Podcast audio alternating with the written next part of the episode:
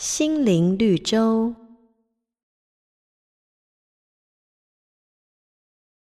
一只蜜蜂和黄蜂正在聊天。黄蜂苦恼地说：“奇怪，我们两个长得那么像，为什么别人提到蜜蜂都是开心的，提到黄蜂却总说我是害虫呢？我的黄色大衣那么美，而你却整天脏兮兮的忙里忙外，我到底哪里不如你？”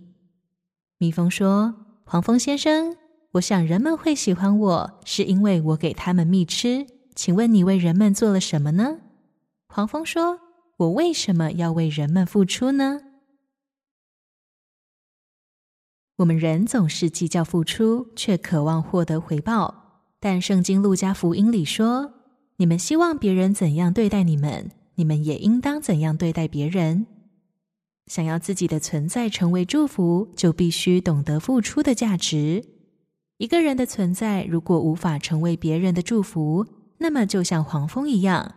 拥有再美的衣裳，再好的条件都是枉然。学会付出，让自己成为别人的祝福，世界就会因你而更美好，你也能获得更多的惊喜与感动。